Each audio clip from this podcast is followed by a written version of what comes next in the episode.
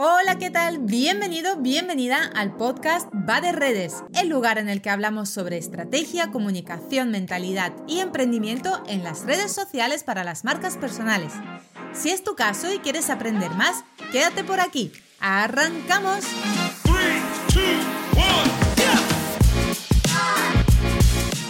Hola, ¿qué tal? ¿Cómo estás? Bienvenido, bienvenido a este 7 de noviembre, lunes, una nueva semana. Estamos comenzando, arrancando, así que espero que empieces con mucha energía, con mucha alegría, que ya, bueno, está acercándose el Black Friday, está acercándose las Navidades, así que yo estoy súper emocionada con todo lo nuevo que estoy preparando por aquí para ti.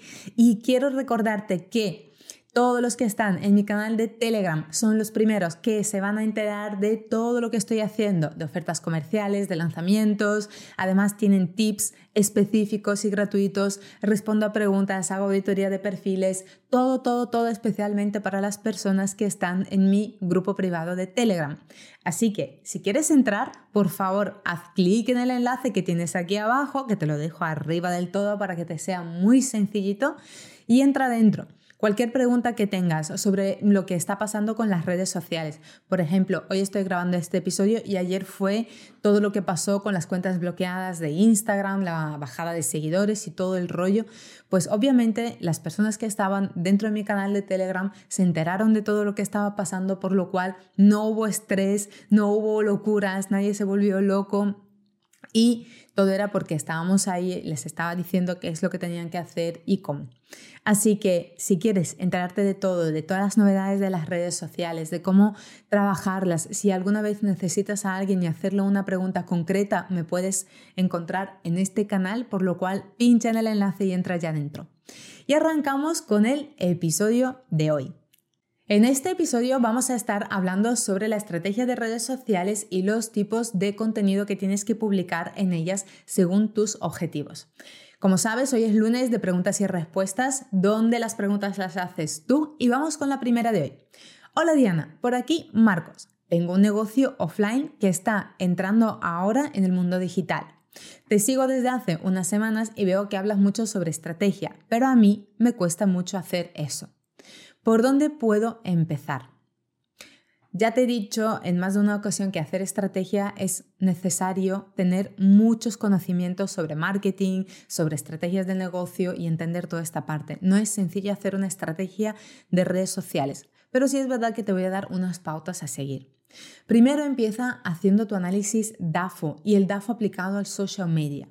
Esto se hace porque es importante conocer cuáles son tus puntos fuertes y cuáles son tus puntos débiles, porque según cómo sea tu DAFO, vas a ser capaz de elegir las mejores redes sociales y los mejores tipos de contenido sin tener que entrar en los agobios de, ay, es que a mí todavía me falta la cámara, es que yo todavía no sé hablar bien en público, es que entre mis debilidades es que no sé escribir muy bien. Entonces, teniendo en cuenta que tú sabes muy bien cuál es tu DAFO, te va a ser mucho más sencillo saber por dónde tienes que arrancar, en qué red social, qué tipos de contenidos o qué formatos de contenidos son los que puedes empezar a generar hasta que tu DAFO se vaya equilibrando, por lo menos la parte de debilidades. Luego, lo que va diciendo, cuando empieces a publicar, lo suyo es que le des un tiempo mínimo de toma de decisiones. Las redes sociales funcionan en el largo plazo. ¿Qué significa? Que no puedes tomar decisiones sobre un contenido que has publicado hoy. A lo mejor hoy algo ha pasado y, tu contenido no ha rendido bien. Esto no significa que tu canal vaya mal, ni que todo está perdido, ni que tengas que abandonarlo y estar pivotando o cambiando en este momento. Al revés, normalmente se recomienda, y yo te recomiendo como mínimo tres meses de espera antes de que comiences a tomar decisiones sobre cambios de estrategia o pivotar. Lo ideal, de hecho, sería hacerlo a los cuatro, cinco, seis meses, pero como mínimo, mínimo, mínimo, pon tres, ¿vale? Cada tres o cuatro meses, cuando llegue este momento, quiero que hagas el siguiente ejercicio haciéndote las siguientes preguntas. ¿Qué contenidos me han ido bien? ¿Qué contenidos me han ido mal? ¿Qué puedo mejorar en mis contenidos? Antes de volver a crear el siguiente calendario, por favor, revisa todos los puntos que te voy a comentar a continuación. ¿Qué hace tu competencia? Haz un análisis de la competencia, mira a ver por dónde están yendo ellos. Luego, piensa, ¿cómo puedo diferenciarme? ¿Cómo puedo hacer que no me metan en el mismo saco que mi competencia? Y para responder a esta pregunta tienes que hacer el análisis. Y luego, ¿qué hacen los referentes de tu sector? ¿Qué puedes coger de ellos? ¿Por qué digo que puedes coger de ellos? Porque muchas veces los que estábamos arrancando, bueno, yo ya soy de los intermedios, ya ni estoy arrancando ni llevo 10 años en esto, ya estoy en el punto intermedio. Pero muchas veces caemos en el error de querer compararnos con nuestros referentes. Y porque hay una idea, yo lo entiendo, hay una idea que dice, mira a ver cómo lo ha hecho la persona que es tu referente para tú luego poder seguir el mismo camino, para llegar a sus logros, a lograr lo que esa persona ha conseguido, ¿no? Sí y no, está bien que tengas esa visión, esa meta, ese camino que ha recorrido esta persona, pero tienes que adaptarlo a ti, a tus necesidades, y allí es donde viene el error. Si vemos que nuestro referente publica de lunes a domingo tres veces por semana, primero tenemos que entender por qué lo hace y normalmente suele ser porque se puede permitir tener un equipo que lo haga. Si tú estás arrancando y estás solo, no tienes todavía equipo, obviamente no puedes tener esa capacidad de trabajo. Es imposible, es inviable. Y eso te terminará frustrando y agobiando si no lo controlas.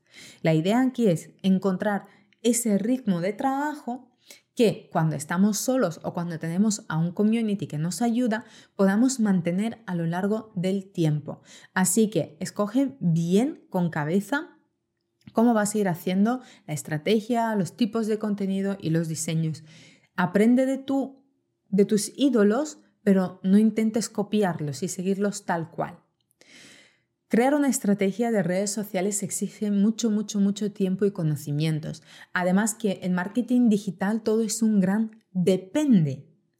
Y no hay una verdad absoluta. Hay que hacer pruebas y tienes que ver qué es lo que te funciona a ti y desechar aquello que no te funciona a ti. Vamos ahora con la segunda pregunta, que es la de Pamela de Valladolid. Y me escribe, te sigo desde que estabas con el sector turístico. Cierto, es que yo he pivotado. Quería preguntarte una cosa. ¿Qué tipo de contenidos puedo crear en mis redes sociales para mi negocio? Soy profesora de francés y tengo una academia online, aunque trabajo por cuenta ajena aún. Muchas gracias por tu contenido de antemano. bueno, Muchísimas, muchísimas gracias a ti por hacerme esta pregunta. Normalmente si quieres hacerme alguna pregunta puedes hacerlo en mi canal de Telegram y te la respondo aquí, hoy. O también me puedes escribir por Instagram y dejarme un mensajito privado, que es como me lo hizo ella en este caso.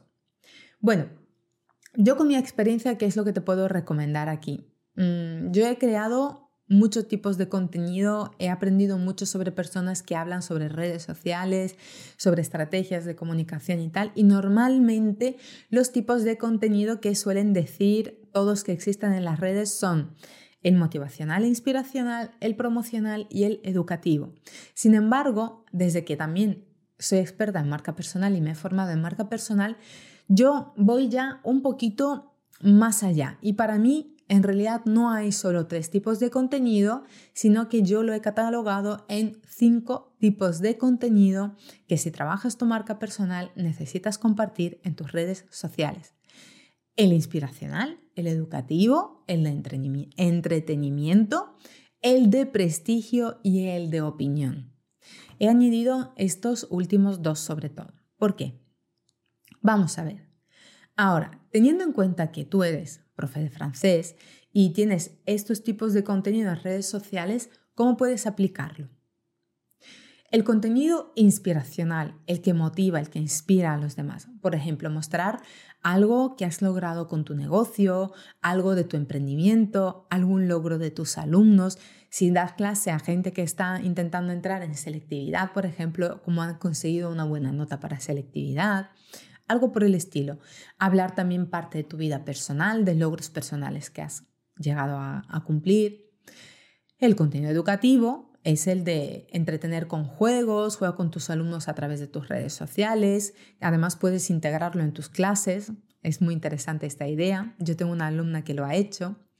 El de entretenimiento, aquí el formato Reels, por ejemplo, te va a ayudar muchísimo y todo lo que sea mostrar frases hechas en francés y traducirlas literalmente al español para que haga gracia, porque por ejemplo hay una hay en búlgaro hay un dicho que es se fue el caballo al río que en español obviamente no tiene ningún tipo de sentido, pero en búlgaro se utiliza esta frase hecha para decir que todo se fue al, carajo. Y en inglés es go host, go a horse to the river. Ay, que no me salía. Entonces es muy gracioso y es divertido. Y mucha gente cuando habla, en vez de decir en búlgaro, no, se fue el caballo al río, lo dicen en inglés. Y es gracioso. Entonces puedes utilizar, por ejemplo, este tipo de formatos en Reels y entretener un poco a tu audiencia. Luego, el contenido de prestigio. ¿Cómo sería el contenido de prestigio? Compartir todos los logros de tus alumnos, los tuyos, contar sus progresos, em, hablar sobre títulos que has, que has ah, obtenido, artículos que te hayan publicado en algún tipo de medios de comunicación, si has aparecido en algún tipo de programas o estás colaborando con algún tipo de programas. Pues todo este tipo de contenido va a ayudar a tu marca personal. Y por último, el contenido de opinión. Hablar sobre enseñanza, sobre métodos que existen, cómo se trabaja en otros países, ponerte a favor o en contra de algún tema reciente sobre los idiomas o la enseñanza o algo que vaya en, función a lo que tú estás haciendo, eso te va a ayudar mucho a, a marcar esta parte de autoridad ¿no? de tu marca personal.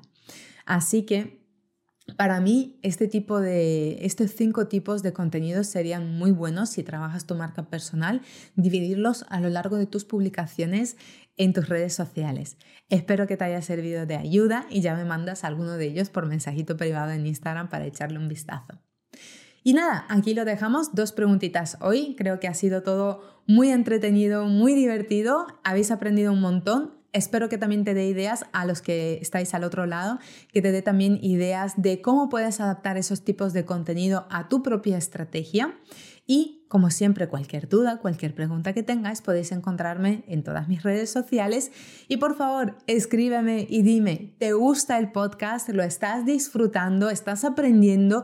¿Qué tipos de contenidos son los que más te gustan o al revés, los que menos te gustan? Y dices, mira, Diana, yo no sé, se te ha ido la bola, ¿para qué estás compartiendo esto? Por favor, quita esto de los calendarios, no hables más de estos temas o algo de lo que echas de menos.